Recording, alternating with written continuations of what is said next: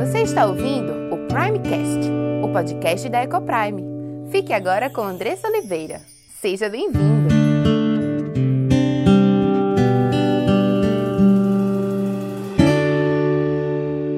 Olá, meu nome é Andressa Oliveira filha e serva do Deus Altíssimo, esposa de Gabriel, mãe de Diego, Cauã e Aimee, educadora e diretora da EcoPrime International Christian School. Tenho aprendido que Deus nos ensina sobre casamento, criação de filhos e educação cristã. Tenho estudado e conhecido dia a dia qual o plano perfeito de Deus para a sua igreja.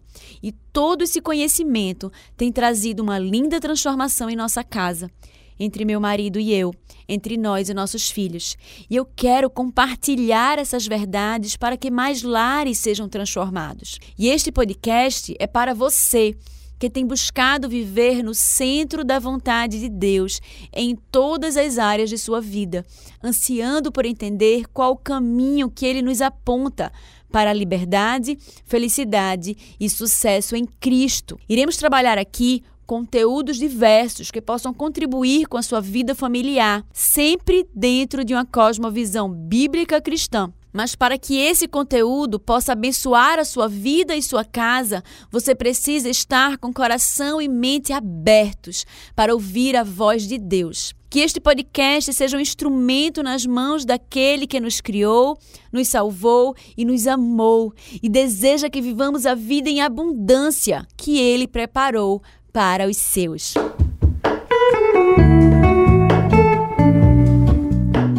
Meu Instagram é Andressa Ecoprime, com dois S e com dois Cs. Andressa Ecoprime, anota aí.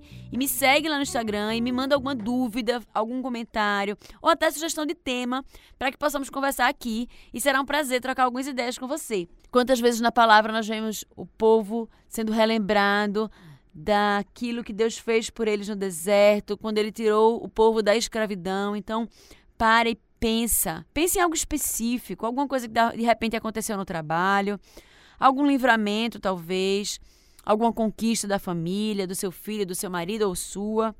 Talvez uma reconciliação, talvez uma palavra gentil que você recebeu de alguém que você menos esperava. Talvez você esteja contemplando seus filhos crescendo e, e tem ficado grata a Deus por isso. Pensa em três motivos específicos pelos quais você pode ser grato. E louva o Senhor por isso. Louva o Senhor porque Ele cuida de nós, porque nós podemos sentir o seu amor e o seu cuidado através dessas coisas diárias, né, que todos os dias acontecem. Nós podemos sentir o cuidado e o amor de Deus. Quando alguém chega para mim para me dizer que está orando por mim, eu me sinto cuidada e amada por Deus, por exemplo. Né? A Bíblia diz que muito pode a oração do justo né, em seus efeitos. E que bênção você saber que Deus tem levantado pessoas para orar por você. Então, louve a Deus, né? louve a Deus pela vida da sua família, louve a Deus pela vida do seu filho, louve a Deus pela vida do seu marido, louve a Deus pelo seu casamento.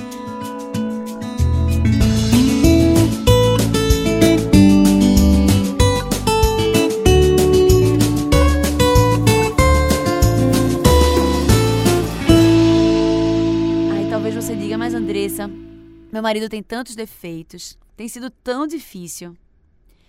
Minha irmã, sabe algo que eu aprendi nos últimos anos? Primeiro, o que Deus uniu, o homem não deve separar. Segundo, o divórcio foi viabilizado por Deus em situações extremas por causa da dureza dos nossos corações. Infelizmente, hoje, nos nossos altos e baixos no relacionamento, muitas pessoas pensam e trazem o divórcio como uma solução, uma das possíveis soluções, né? E por conta dessas primeiras duas coisas, o divórcio ele não deve ser considerado por nós uma solução. A Bíblia diz também que todas as coisas cooperam para o nosso bem. Não no sentido de que tudo vai dar certo, como muita gente usa por aí, mas porque Deus usa as circunstâncias da nossa vida para nos moldar ao caráter de Cristo, para o nosso próprio bem. Então, quando ele diz para o nosso próprio bem, é no sentido de nos aproximarmos mais de Cristo. Os nossos maridos, e vocês, maridos, a sua esposa, foi escolhida a dedo para você, para moldar o seu caráter, para tratá-lo e ajudá-lo a ser cada vez mais parecido com Cristo. Me lembro quando nos casamos, meu marido e eu, ele compartilhou comigo que Deus nunca tinha tratado tanto o coração dele como no casamento. Nos amamos muito, mas não é fácil estarmos juntos. No sentido de que somos pessoas diferentes, com gostos diferentes, com culturas diferentes, experiências de vida diferentes. E não é fácil no casamento, por mais que o casal se ame. Mas com certeza nós podemos aprender muito juntos, aprendermos lições preciosas. Quando tiver difícil, né, e não raros são os casos em que nós nos deparamos com casais vivendo momentos difíceis, quando tiver difícil, se derrame diante de Deus, converse com Ele, coloque diante dele as suas dificuldades e ao invés de falar mal do seu marido ou da sua esposa, busque em Deus entender qual tem sido o teu pecado que precisa ser tratado. Nós somos pecadores, carentes, necessitados da graça de Deus, da misericórdia dele. E sempre que estivermos passando por uma situação difícil, nós possamos não olhar para o erro do outro, mas buscar em nós mesmos aquilo que precisamos melhorar. Se humilhe diante de Deus. Peça a Ele que trate o seu coração em relação ao perdão e amor em relação ao seu cônjuge. Minha irmã tinha acabado de casar e ela depois compartilhou comigo que o conselho mais sábio que ela recebeu desde o início do seu casamento, hoje ela já está há mais de 10 anos casada, foi de uma irmã da nossa igreja, muito querida, que disse a ela: Olha, errou, peça perdão. Se ele pedir perdão, perdoe. Casamento precisa de perdão. Isso foi logo no comecinho e na hora ela não entendeu direito, mas depois para ela fez todo o sentido, porque é exatamente isso. Nós precisamos estar com os nossos corações abertos e tranquilos para que possamos nos colocar na posição de arrependimento e de pedir perdão. E da mesma forma, precisamos estarmos abertos também a perdoar o nosso cônjuge. Nós erramos milhões de vezes e eles vão errar milhões de vezes conosco. E precisamos ter essa disposição de pedir perdão e de perdoar. E que Deus nos ajude a sermos gratos em todo o tempo. Né? E também pelas qualidades e pelos defeitos ou pontos de melhoria das nossas cônjuges, que definitivamente nos conduzem para mais perto de Cristo. Então, louve a Deus pela vida dele ou dela. Você deve estar se perguntando porque eu que amo falar de educação de filhos, estou falando aqui de casamento. Eu estou falando de casamento porque eu creio que casamento é a base da família. E se tratarmos da nossa vida conjugal, pai e mãe, marido e mulher, teremos uma família estável e um lugar propício para a criação de filhos. Afinal, somos exemplo em tudo, não é mesmo? Como seu filho vai aprender a ser marido e pai se não com você? Como sua filha vai aprender a ser esposa e mãe se não com você? E eu digo mais: como a sua filha vai reconhecer o padrão de bom marido se não for com você, pai? Olhando as suas atitudes. Então, nós temos um papel quanto pais, e temos estudado sobre isso, muito importante na formação dos nossos filhos. Por isso que é importantíssimo nós entendermos qual é o nosso papel dentro da nossa casa quanto marido e quanto esposa. Eu acredito realmente que não há nada que você possa fazer, que você possa dar ao seu filho hoje nessa cultura né, das pessoas, dos pais darem tantos presentes para os filhos no, no, no intuito de compensarem eles por alguma coisa. Não há nada mais valioso para qualquer filho do que o pai que ama verdadeiramente a mãe dele. E não há nada mais precioso para o filho do que essa mãe que ama e respeita o pai dele, né, verdadeiramente. Então tá aí a importância de estarmos estudando sobre casamento.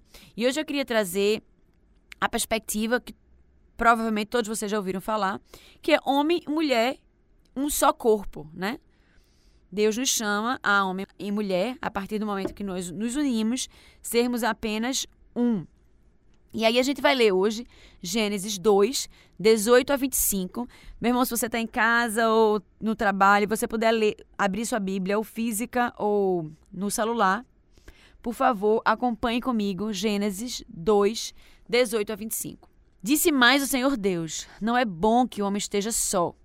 Far-lhe-ei uma auxiliadora que lhe seja idônea. Havendo, pois, o Senhor Deus formado da terra todos os animais do campo e todas as aves do céu, trouxe-os ao homem, para ver como este lhe chamaria. e o nome que o homem desse a todos os seres viventes, esse seria o nome deles. Deu nome o homem a todos os animais domésticos, às aves do céu e a todos os animais selváticos. Para o homem, todavia, não se achava uma auxiliadora que lhe fosse idônea. Então o Senhor Deus fez cair pesado sono sobre o homem, e este adormeceu. Tomou uma das suas costelas e fechou o lugar com carne. E a costela que o Senhor Deus tomara ao homem, transformou-a numa mulher e lhe a trouxe. E disse o homem: Esta, afinal, é osso dos meus ossos e carne da minha carne. Chamar-se-á varoa, porquanto do varão foi tomada. Por isso, deixa o homem pai e mãe e se une à sua mulher, tornando-se os dois uma só carne. Ora, um e outro, o homem e sua mulher, estavam nus e não se envergonhavam. Em nosso último encontro, nós falamos sobre o jardim do Éden, o relacionamento de Adão com seu pai no lar criado por Deus. Depois de dar algumas instruções ao homem, Deus fez para Adão uma auxiliadora. E essa ordem na criação é importante. Primeiro, o homem foi criado. Ele recebeu as instruções de Deus, recebeu o seu trabalho e o seu lar. Depois disso tudo, de já ter sua missão, as instruções de Deus, provisão e um lar, é que Adão recebe uma esposa.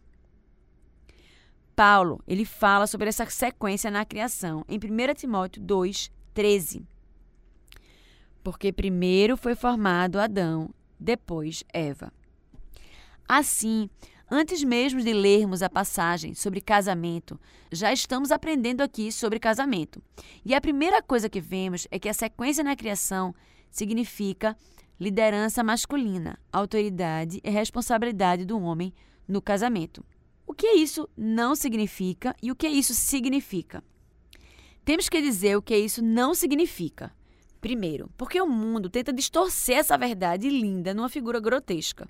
Além disso, sempre teremos exemplos de homens que usaram e usam essa autoridade de forma errada. Então presta atenção. Mas isso não quer dizer que o problema está no relacionamento em si, ou que autoridade e submissão são coisas ruins em si. A gente tem estudado ao longo desses últimos meses que todas as relações, elas são relações de autoridade e submissão. Mesmo que homens usem pecaminosamente essa autoridade ou distorçam o significado do que é ser homem e mulher em autoridade e submissão, o plano de Deus, ele é absolutamente perfeito, verdadeiro e bom. O problema está no homem, não nos desígnios e propósitos de Deus, de maneira nenhuma. Seja Deus verdadeiro e mentiroso todo homem, diz lá em Romanos 3, 4. Então, o que significa autoridade ou liderança masculina? Vamos entender. Primeiro, a autoridade do homem não significa que ele é mais importante que a mulher. Isso é importante deixar muito claro, porque muitas vezes as pessoas confundem isso. Deus, o Pai, tem autoridade sobre Deus, o Filho, mas isso não quer dizer que o Filho seja menos Deus, ou menos glorioso, ou menos importante, ou ainda menos digno de honra do que Deus Pai. Em 1 Coríntios 11:3 a gente tem o seguinte: Quero, entretanto, que saibais ser Cristo cabeça de todo homem, e o homem o cabeça da mulher, e Deus o cabeça de Cristo. Da mesma forma que o homem é o cabeça da mulher, no sentido de liderança e não no sentido de abstinência mental da mulher, Deus é o cabeça de Cristo. E ambos foram feitos à imagem e semelhança de Deus. Ambos são iguais em honra e ambos têm valor igual e, e também importância. Lá em 1 Coríntios 11, de 11 a 12, nós temos o seguinte: No Senhor, todavia, nem a mulher é independente do homem, nem o homem é independente da mulher.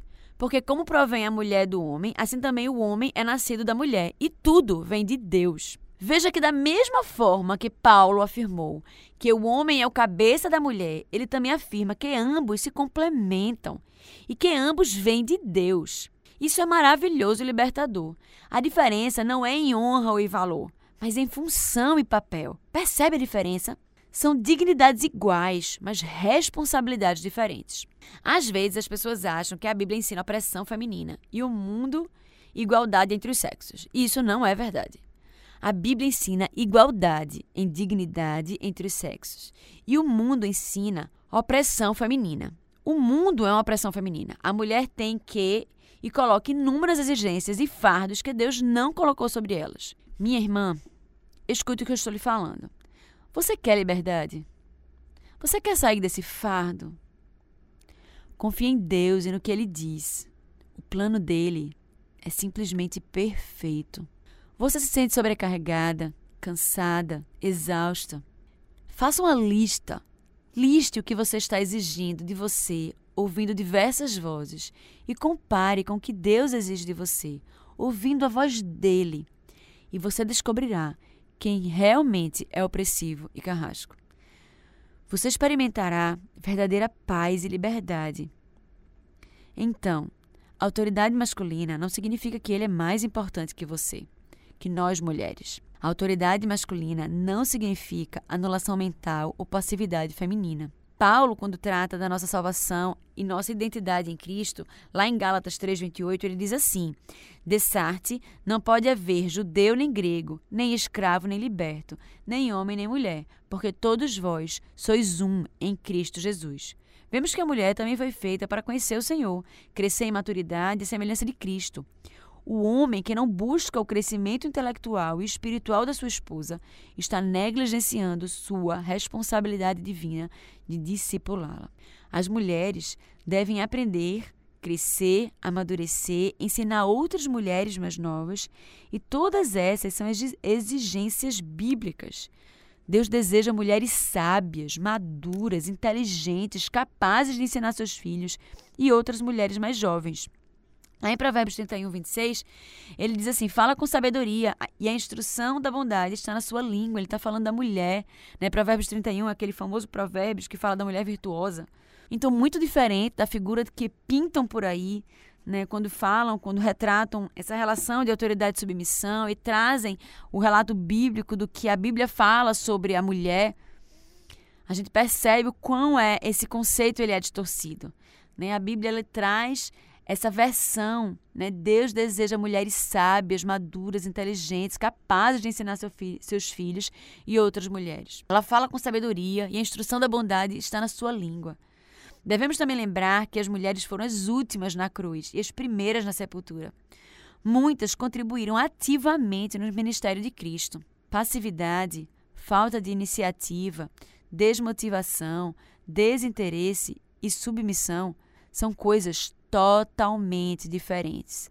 Somos chamadas a uma vida de trabalho zeloso para Deus, nas áreas e da forma que ele prescreveu. Por último, a autoridade masculina não significa ter alguém para servir seus próprios interesses. O homem recebeu autoridade, mas com um objetivo definido, o qual não é servir os seus próprios interesses. A mulher não existe em submissão para o conforto ou conveniência pessoal do homem, como muitos querem crer ou, ou colocar, nem para dar-lhes o estado social e o estado civil de casado. E trataremos aqui qual é esse propósito a seguir. Mas que esse não é benefício próprio do homem, deve ficar bem claro. E por fim, a autoridade masculina não significa atitudes desrespeitosas e é totalmente o contrário disso. A gente vem estudando sobre essa relação de autoridade e submissão e a gente vê que essa relação ela se dá primordialmente, vocês lembram? Primordialmente em amor. Não há espaço para atitudes desrespeitosas, não há espaço para exageros, não há espaço para egoísmo, essa busca pela, pela, pelo bem pessoal próprio. Não há espaço para isso. Essa relação de autoridade e submissão é feito em amor. autoridade não é falar alto, mandar se calar, insultar, ofender, ameaçar. Nada disso é autoridade conjugal bíblica, que fique bem claro. Mansidão, firmeza, gentileza, convicção, amor, postura andam juntos. Sendo assim, minha irmã, ao ler sobre autoridade masculina, não confunda com nenhuma dessas outras coisas. Não é isso que Deus ordena. Então, o que é autoridade e liderança masculina, finalmente? Autoridade e liderança masculina significa que o homem tem uma responsabilidade diferente da mulher. O homem foi chamado a liderar e ele é responsável pela sua esposa e seu lar. Depois da queda, o primeiro chamado a prestar contas foi Adão, não Eva. Ele deve ordenar a sua casa. É o homem que deve fazer com Josué. Eu e minha casa serviremos ao Senhor. E Deus esperava também isso de Abraão. Lá em Gênesis 18, 19, porque eu escolhi para que ordene a seus filhos e a sua casa depois dele, a fim de que guardem o caminho do Senhor e pratiquem a justiça e o juízo, para que o Senhor faça vir sobre Abraão o que tem falado a seu respeito. Essa responsabilidade é intransferível. Como ele poderá guiar sua esposa se ela não se submeter a ele? Significa que o homem tem a responsabilidade de instruir a sua esposa. A mulher saberia quais frutos comer e quais não, porque Adão a instruiria e ensinaria.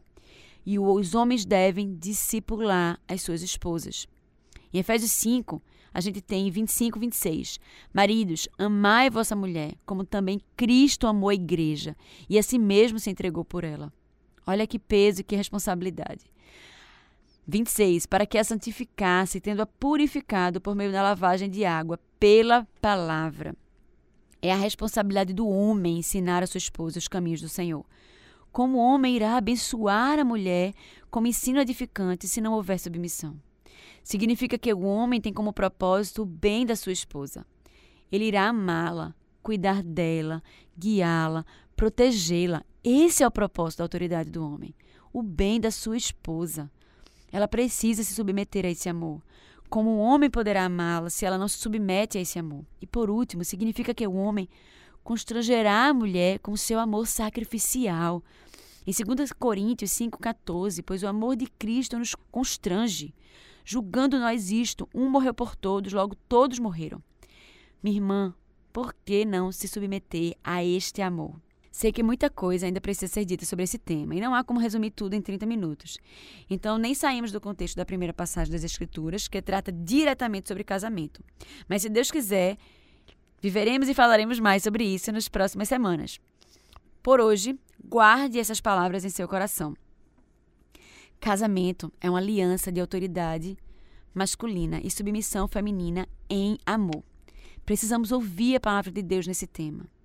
Você precisa estar disposta a abrir mão de todas as ideias erradas que você tem escutado até então sobre esse tema. E abre o teu coração para entender de fato o que é que Deus quer nos falar e nos ensinar. Precisamos renovar as nossas mentes na palavra de Deus, pois ela é suficiente para nos guiar e para nos dar uma vida de paz e obediência. Aí você pode dizer: Mas Andressa, meu esposo não é assim. Ao pontuar o que é autoridade masculina, talvez você pense nisso mas quero te dar alguns conselhos. Não pegue o que foi dito aqui e coloque seu esposo contra a parede e diga: você tem que ser assim. Não faça isso, minha irmã, por favor. Porque se ele não mudar, ele continuará em pecado. E se ele mudar, você estará assumindo a liderança e não ele. Se você fizer isso, ele continuará sendo responsável pelo que ele faz, mas você também destruirá a sua casa tijolo por tijolo. Essa não é a sua postura. A mulher sabe edifica sua casa, mas a insensata com as próprias mãos, a derruba. Lembre-se que o erro do seu esposo não justifica o seu. A autoridade errada ou a negligência do seu esposo não justifica a sua insubmissão. Nem a sua insubmissão resolverá o problema. Então não tente resolver um pecado com outro. Seja sábia. Fale com amor, com respeito, com mansidão, com submissão. Explique a ele o que está acontecendo. Fale com amor, não fale quando você estiver com raiva. Espere o momento certo. Peça a Deus sabedoria e discernimento. E fale com mansidão. Lembre-se que ele responderá a Deus pelo que faz ou deixa de fazer. Temos muito a falar sobre esse tema. E eu quero que você aprenda com o Senhor, com calma e com esperança. Esse é um conteúdo extremamente importante. Ele é um conteúdo transformador quando a gente entende exatamente o que Deus tem preparado para nós no casamento, homem e mulher.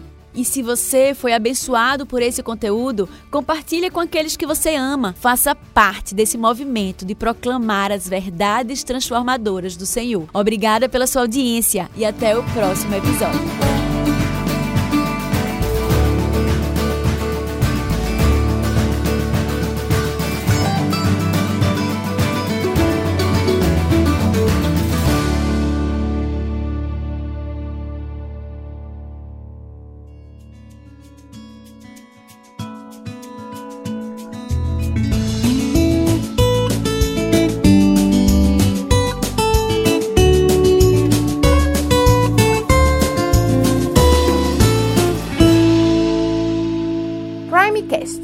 Podcast da Ecoprime.